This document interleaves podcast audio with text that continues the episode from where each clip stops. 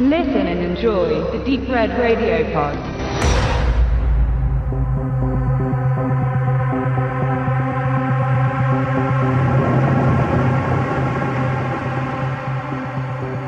Vorigen Sonntag war es wieder soweit. Da kam der sechste Dresdner Tatort mit dem von uns erst sehr langsam liebgewonnenen Kommissarinnen-Duo, gespielt von Alvara Höfels und Karin Hanschewski. Und wir haben das ja schon ein bisschen gespoilert äh, vorher, oder das war kein Spoilern, das äh, hat ja auch in der Medienlandschaft so stattgefunden gehabt, dass es der letzte werden sollten. Und deswegen war man auch schon ein bisschen gespannt, wie man das so kurzfristig noch ins Drehbuch eingearbeitet hat. Ist eigentlich kein großer Spoiler, wenn man jetzt äh, vorgreift und sagt, sie hat am Ende keine Lust mehr auf das Polizistendasein und dann war es das mit der Rolle gewesen. Aber zurück zum eigentlichen Film. Worum geht's denn diesmal im Dresdner Verbrechensmilieu?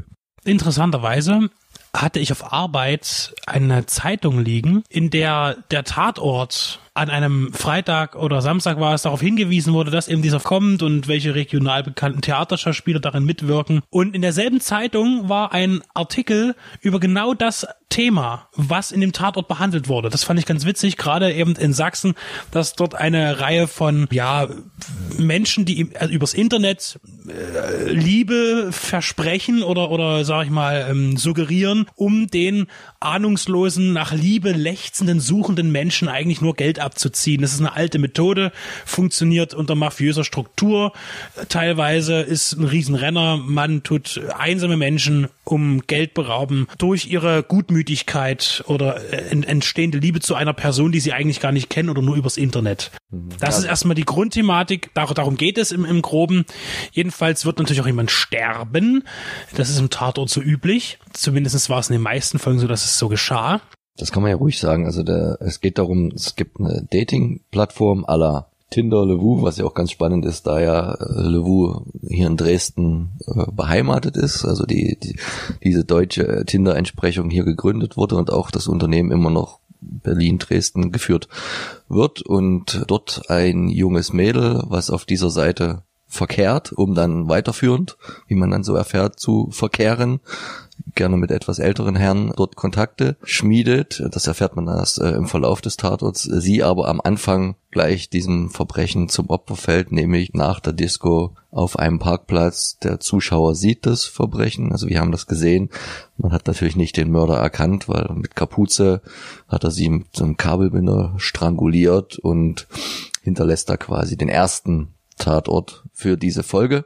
Und, und, das ist auch eine ziemlich krasse Szene gleich am Anfang, denn wie diese Dame zum Tode gebracht wird, das ist schon ziemlich ausgekostet. Das wird schon sehr ausgekostet und könnte dem ein oder anderen zart beseiteteren Abendfilmgucker doch vermutlich schon etwas schockieren. Also für, für, für hartgesottene Typen wie uns, ja, die alles Mögliche schon gesehen das haben, ist das natürlich nichts, aber das, das, das, das war so das Ding. Der Dresdner Tatort ist mittlerweile von drei bis vier ziemlichen Witznummern über einen ziemlichen Psychokiste, Teil 5 und das, das, was wir jetzt gesehen haben, das hat schon horrormäßige Anleihen gehabt in ganz vielen, ganz vielen Szenen oder mindestens mal Thriller-Niveau, also dass man eigentlich vom, vom kuscheligen Tatort der 70er, 80er Jahre jetzt, also ich meine, der hat ja sowieso eine Entwicklung durchgemacht, vielfältig auch eher in die Action-Richtung. Das war der gar nicht, genauso wie Teil 5 nicht, sondern halt wirklich eher Psycho und da auch ganz viel von inszenatorischer Seite. Also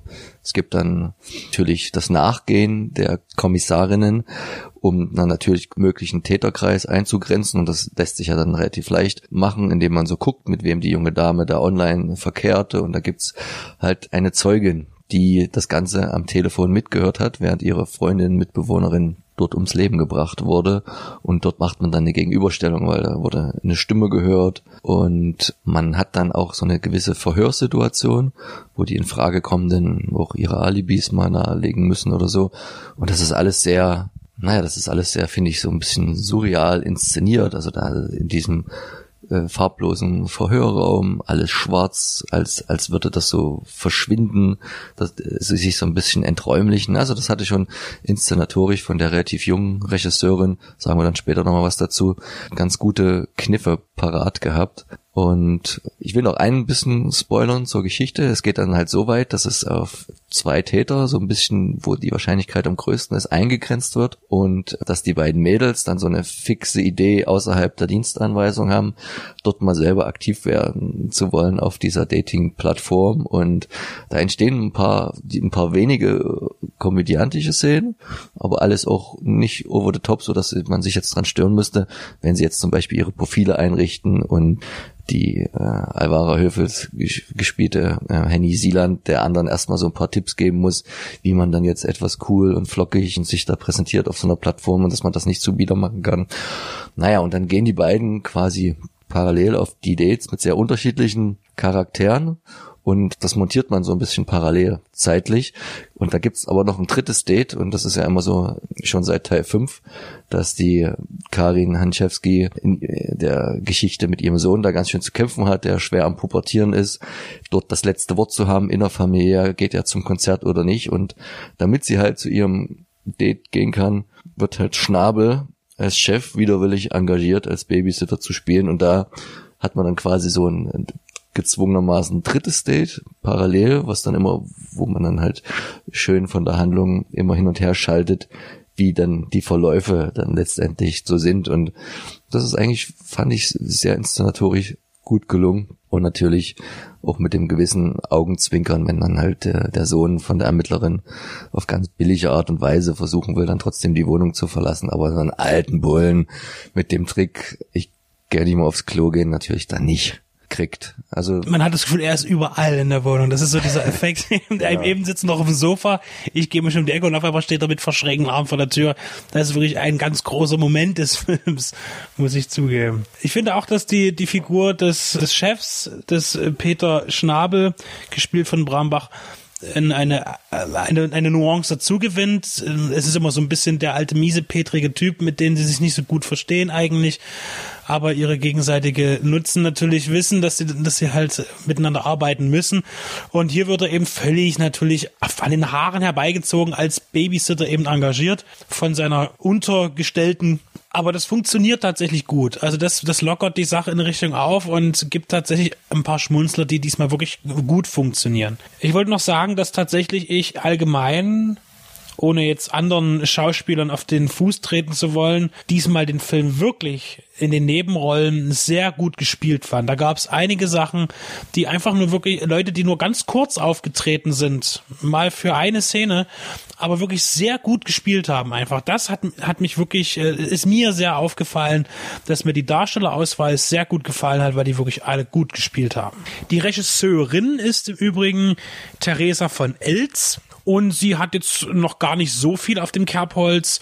Sie hat fürs Fernsehen hauptsächlich gearbeitet bislang, hat Kurzfilme gedreht, einige und einen einzigen Spielfilm, und zwar Vier Könige. Und danach hat sie in der ZDF-Serie Der Kriminalist fünf Episoden inszeniert. Das ist die mit Christian Berkel. Und dann eben diesen Tatort. Ja, also wie gesagt, da ist noch einiges offen, da kommt erst noch was. Die Dame ist 78 geboren. Ja, ist, denke ich mal, jetzt erstmal im Fernsehen angekommen. Vielleicht kommen noch ein paar Tatorte, da kann man sich mal gut ausprobieren.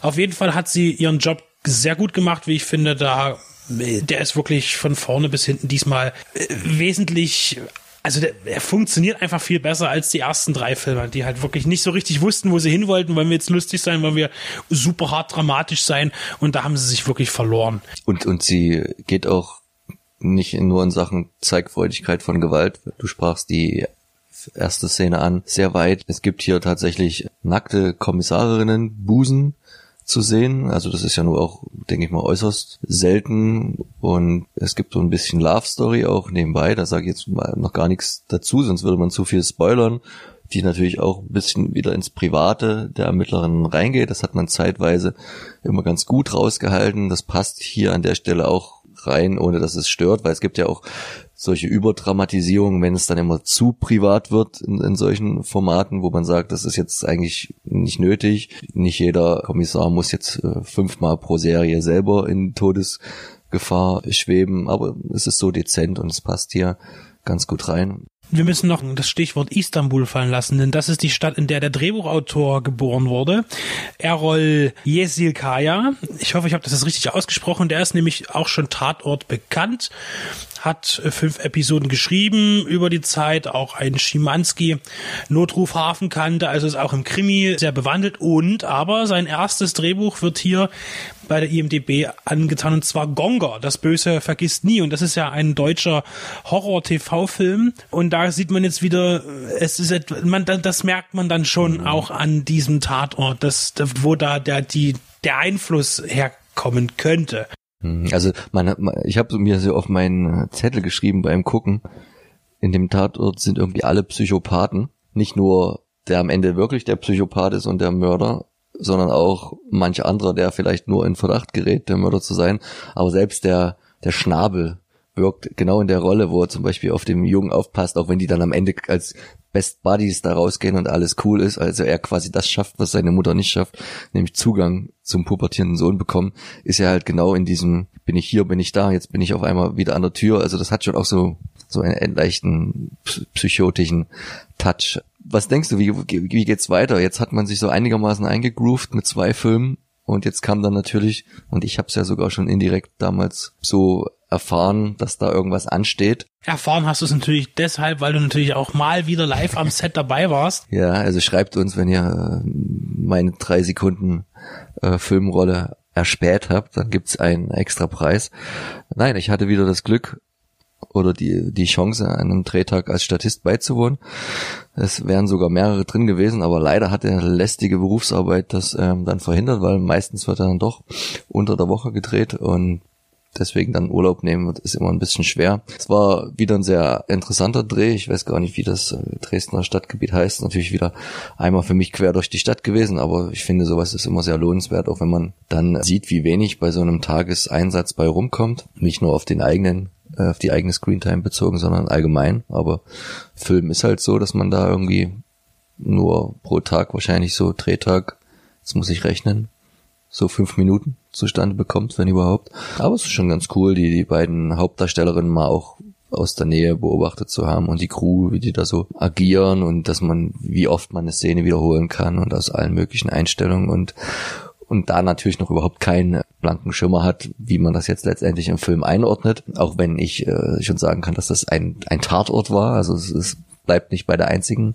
Leiche, die am Anfang ist, es wird sogar on-screen getötet, vielleicht auch was eher nicht so, also jetzt nicht nur ein, aus Versehen mal einer schießen oder so, sondern auch ein bisschen eher horrormäßiger inszeniert. Und ne, das war schon wieder eine, eine coole Erfahrung.